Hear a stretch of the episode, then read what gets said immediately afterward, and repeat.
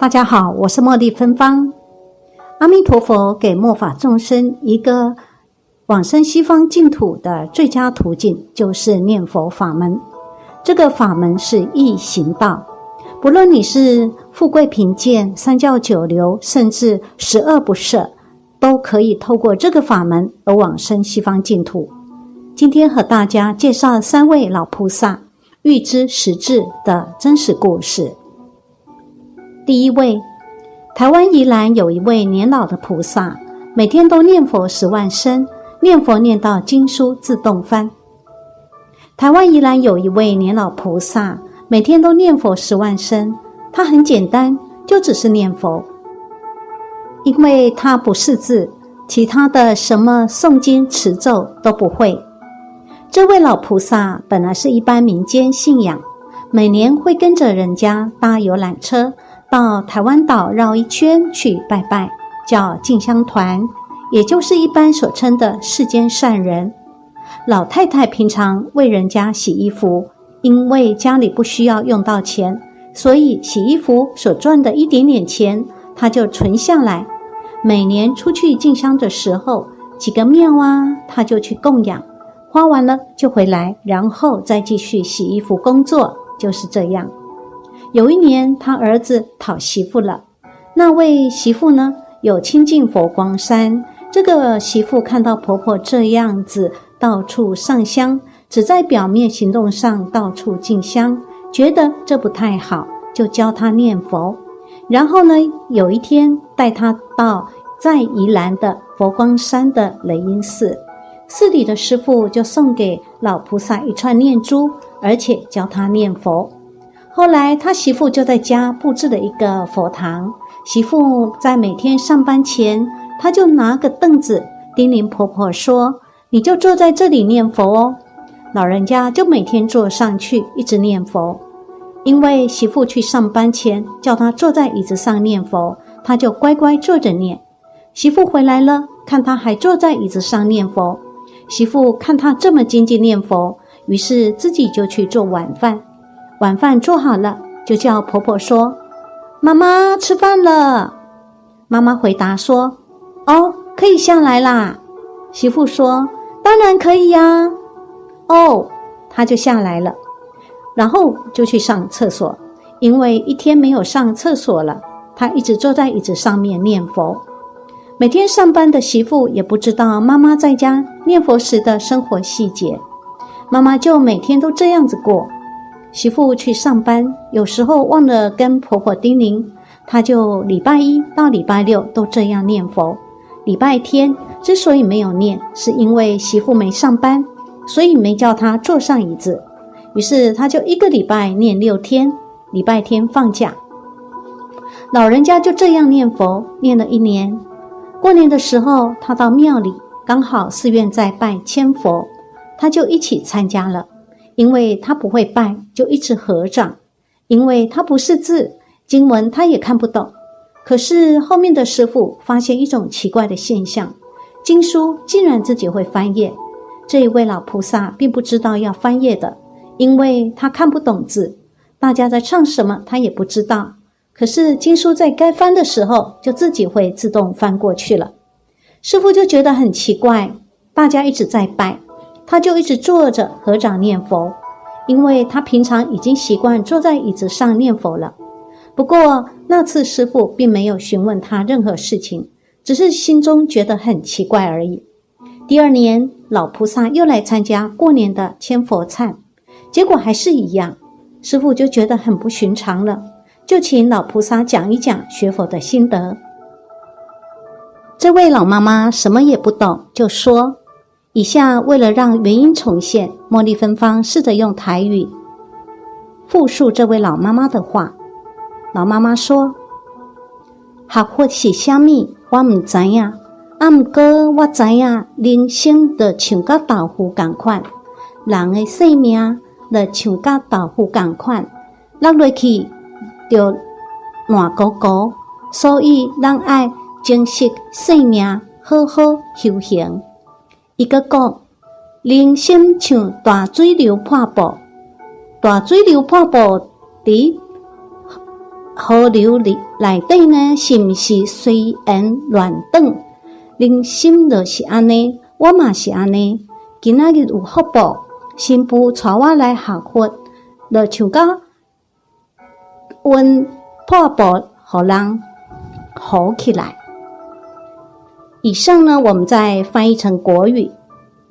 老妈妈说：“学佛是什么？我不知道。不过我知道，人生就像豆腐一样，人的生命就跟豆腐一样，一掉下去就稀巴烂。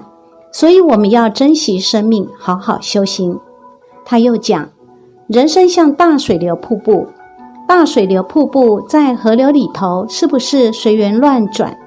人生就是这样。”我也是这样，今天有福报，媳妇带我来学佛，就好像从瀑布被捞上岸来。老人家虽然没有读书，没有文化，但是诠释的多美多传神啊！他说：“暖勾勾的人生随缘漂流，现在学佛了才被捞上岸。我们讲经都没有他讲的那么传神，一句佛话都没有。”但是他到彼岸去了，念佛念到第三年，有一天，他跟媳妇讲说：“我被造啊，被瞪啊呀。”媳妇说：“你被瞪你娘家是不？”老菩萨说：“我都几刚被造。”伊的心不以为他那天要回娘家。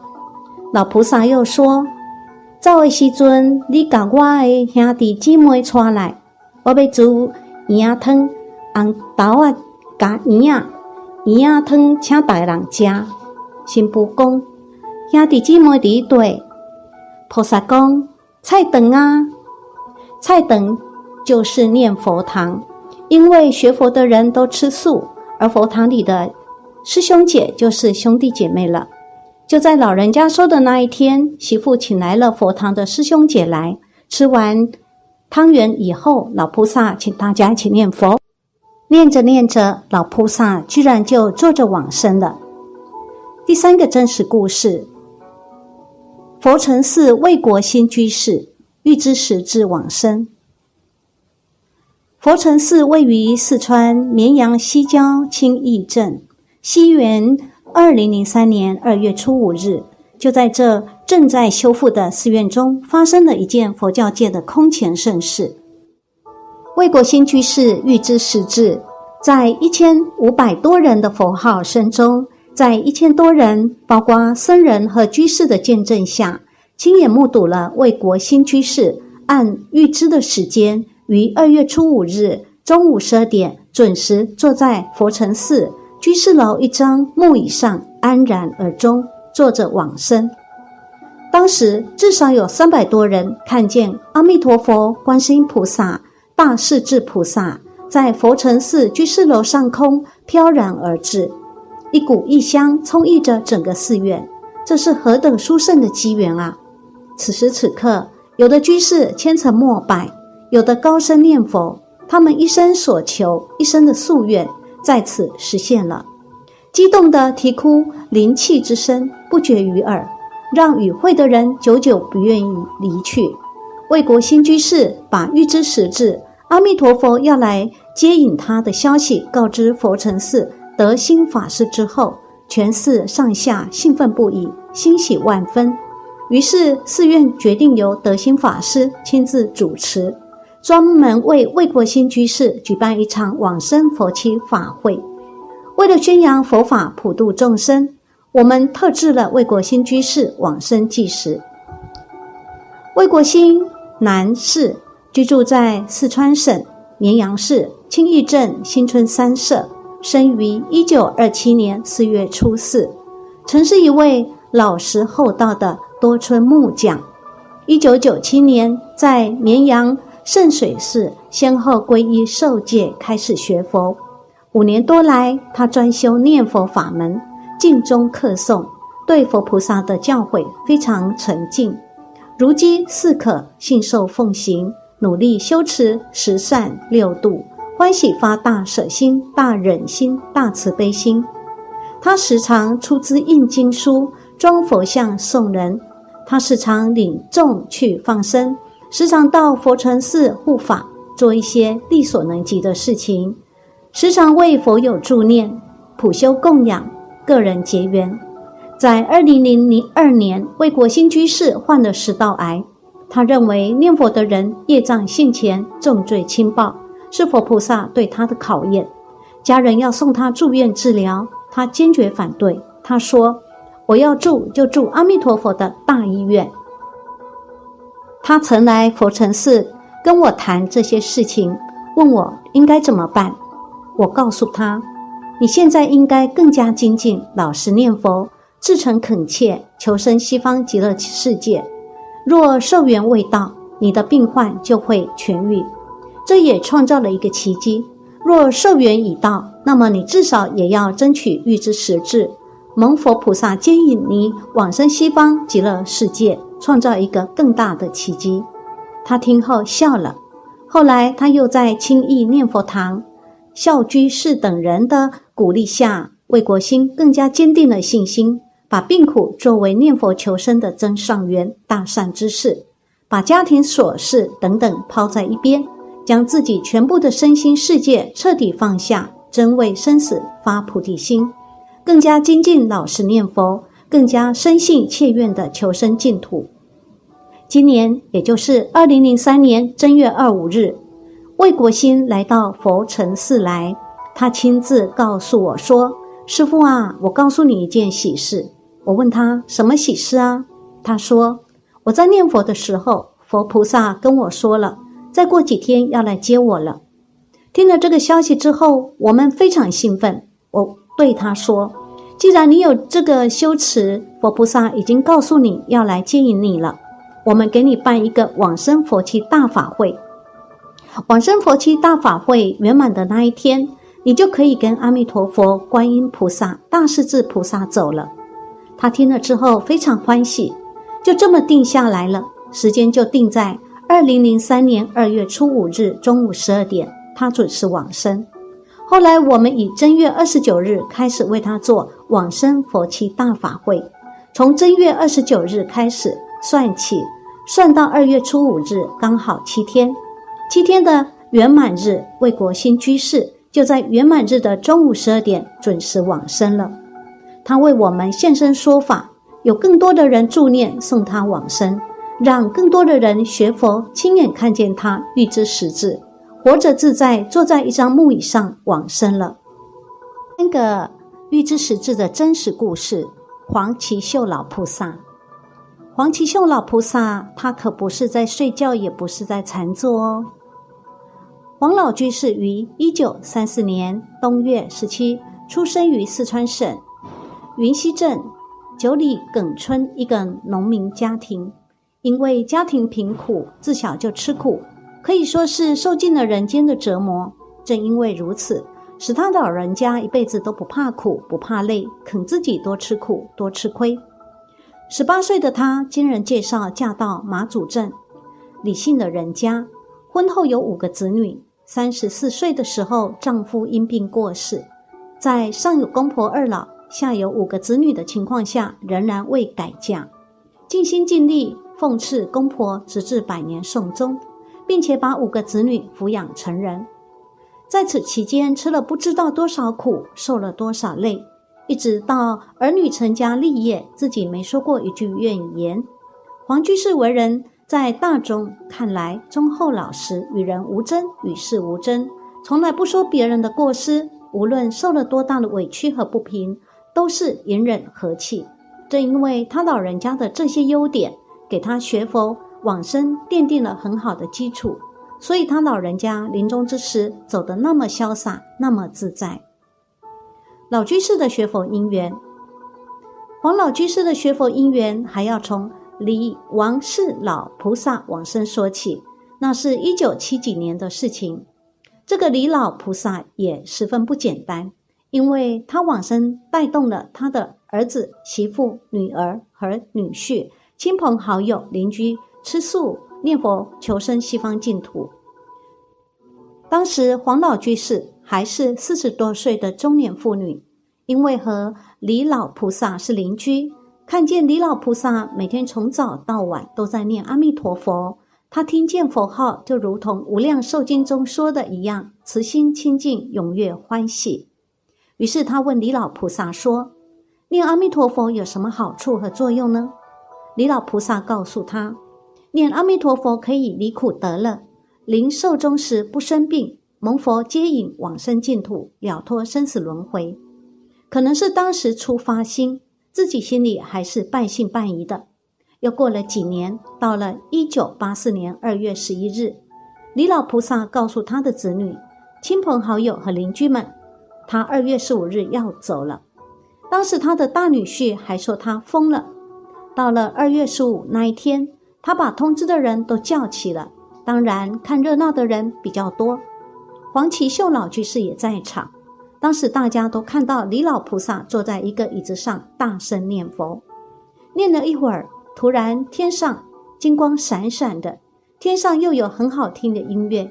听见李老菩萨先说了一句：“我到极乐世界去了。”接着就大声念阿弥陀佛。念到第三声“啊”字一出，就断气了。当时所有在场的人都闻到很香很香的气味。李老菩萨这一往生，使他的全家人都皈依佛门，吃素念佛。正因为他的往生，才使黄启秀老居士升起坚定的信心，吃素念佛。到了一九九四年，闻到净空老法师讲经，这才大开眼界。具足真信切愿，对于老和尚讲的，更是一丝毫也不怀疑。李王是老菩萨往生是带动他学佛的初缘，遇到老法师讲法，让他由出至深，加上他自己忠厚老实，所以他能自自在在的往生西方净土。他的因缘很殊胜，一直就坚持一心一意跟定师父上人。他的老实忠厚换来的这一切，老居士的修持，黄启秀老居士的修学也十分值得我们学习。自从一九九四年文法过后，他开始每天拜佛诵经，每天听当时很有限的老老法师讲经的光碟，行住坐卧、穿衣吃饭都是一句阿弥陀佛。据大儿媳妇张子玉回忆说。王老居士从九五年开始，每天拜佛念佛经，尝试通夜拜佛，每天是三百拜。从二零零一年起，因为上了年纪，加上心脏病，就减至一百拜。一直以苦为师，自己怕享福，家人吃了剩下的饭和菜，全都是他自己吃，自己很惜福。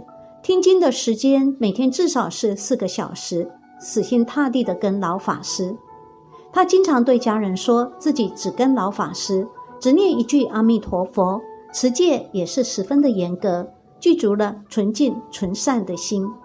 他的大孙女李雪莉告诉我们说，奶奶在持十戒的时候受持八关斋戒，为了不让我们后人起烦恼，还是一样的做他自己能做的活，在身上带着一个大大的纸语牌，提示我们不说话。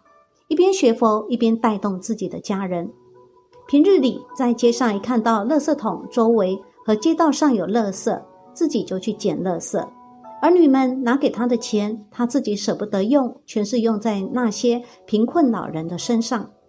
再者就是放生印经。到了二零零四年，自己心脏实在不好了，开始停止拜佛，每天早晨四点起床，念一万声阿弥陀佛和一部。无量寿经过后，就是三千声的南无观世音菩萨圣号。平日就是一句佛号不间断。他的忍功好，平时明明是他做对的人，家人或者同修说他做错了，他说阿弥陀佛，是是是，我错了。他从来没有一点私心。他是我们佛堂弄好两个月后才来的，在道场里面。别的大善之事寄送的法宝，从来没有多拿一样。吃东西宁愿自己吃的差一点，也不愿别人吃差的。自己待人接物、处理事情，真的是把老法师说的五个科目落实在生活中。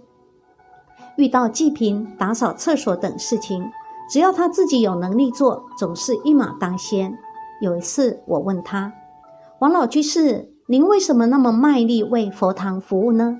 他说：“我是一个佛弟子，只要是我能做的，我就一定要做。我现在是要放下万缘，一心念佛，求生净土。平时在道场中，他从来不会说一句话，每天就是绕佛听经。”给同修们的第一感觉就是真修真干。他自己经常说，要做就要做真正的佛弟子。自己这么多年来一直是与人无争，与世无争，念佛的精神很好，十分的精进。一般他自己都是大声念、小声念，在心脏不好的时候就默念。在听师父上人讲许哲居士修清净心的方法时，自己也就用那个方法修清净心。自己十分真诚的去帮助一些贫穷的人，关键是他自学佛以来，忠厚老实，不跑道场，认准一个老师就不动摇，念佛精进的程度都达到只听见佛号。有一次，他小女儿告诉我们，有一次他回娘家看他，就叫他妈，他应了一声，于是小女儿就给他讲自己的烦心事，他说讲吧。可是到了说完问他，他不应，于是大声叫他。他回应说：“说什么呢？”小女儿说：“我刚才跟你说的事情啊。”黄老居士说：“我刚才只听见阿弥陀佛，其余的什么也没有听到。”他的小女儿告诉我们，当时可把他气惨了。黄老居士六度做的真的是很好，他常常说学佛要真信。真信才能成佛。在布施方面，只要有困难，他就帮，能出多少就算多少。儿女有时候问他：“妈，你自己舍不得吃和穿存的钱，为什么拿给别人呢？”他说：“我的生活过得还不错，你们给我的钱，我放在那里也是空着，不如拿给需要的人用，那样更省事，免得自己操心。”从二零零八年。汶川大地震过后，他感觉灾难大了，于是每天三点钟起床念佛诵经，自己越来越精进，对现在身处的这个环境越来越冷淡，自己的身心世界完全可以说是放下了。他最重要的就是相信念阿弥陀佛就是自己真正的修持。他老人家的修行是根据他儿女和同学讲述的。但是墨学认为他的成就就是老实忠厚，一心念佛，万缘放下。因为在去年腊月初八，他和我谈话说：“王居士，我这个人没什么文化，但是往生净土一定要去。我自己永远坚持信愿，持戒念佛。平时心脏不好的时候就是念佛，从来对医药不求。我也没有想到他走得这么快。”他真正的是听老法师的话，就是万缘放下，一心念佛，自己也很慈悲。只要看到有人受苦，他就心疼。他算得上是学为人师，行为示范。由于黄老居士的儿女们工作较忙，只有大女儿李秀玉感悟：我的母亲很善良，一生勤劳，脾气好，从来不生气。心地十分的好，是我们家的骄傲。王老居士的妹妹黄奇珍居士说，她的大姐学佛后，一九九四年听到法师讲经，九五年初在四川乐至报国寺的昌真法师那里得到无量寿经后，就一直视如珍宝，十分的欢喜。王老居士的大孙子李思琪说，奶奶。有些时候听老法师的光碟，经常都在哭，跪在电视机面前行礼磕头，经常告诉我们要吃素念佛。李翠华居士说，黄老居士经常给我们说，念佛的人什么也不要想，自己一天就是这一句佛号，就一句佛号，就是真正的修持，丝毫二心都不要有，有就是一句六字洪名。黄居士在临走前还写下一张纸条给自己的子女：“我往生后，你们不要哭泣，要生欢喜心。三天后才动我，我的后事交给王居士办，你们要为我放生。”常听高僧大德们说，《大集经》上说，正法时期戒律成就，相法时期禅定成就，末法时期净土成就。这是什么意思呢？这是告诉我们，虽说法法平等，但众生的根基却是不平等的。因此，以净土的方法修行最容易成功。也就是说，过去佛陀为了不同根器的众生因材施教，所说过的每一种修行法门，确实都能够成就。只是当今是末法时期，因为众生业重、根器差，社会现象是物欲、贪欲、横流，人们都以追求财富及物质的满足作为生命的最终目的。进入末法时代之后，在各种诱惑。和前所未有的社会乱象及不正确的生命与价值观之下，都使得人们的道德观念、精神层次比起过去大幅度的降低。在这样的环境下，如果要以其他修行法门，专靠自己的力量出离三界、解脱轮回生死之苦，实在是比过去要难上千万倍。因此，佛陀才会奉劝众生：末法以净土法门修行，最能成就。借由阿弥陀佛的加持与接引，仰仗佛力，结合自己的修行愿力，先求死后直接往生到西方的弥陀净土。到了那里，立刻成为阿维月智菩萨。这里说明一下，就是三不退转位，不需担心自力修行，因为轮回的隔音之谜而退失道心，并有无量寿命，可以慢慢的听闻且学习各种佛法。能够去到那里修行，没有不成佛的。待自己成就后，就能够自由自在的来去六道之中，随观音、世智、地藏等菩萨来度自己的亲人与众生。因此，净土中的念佛法门，实在是末法时代最适合众生真正难逢的殊胜法门。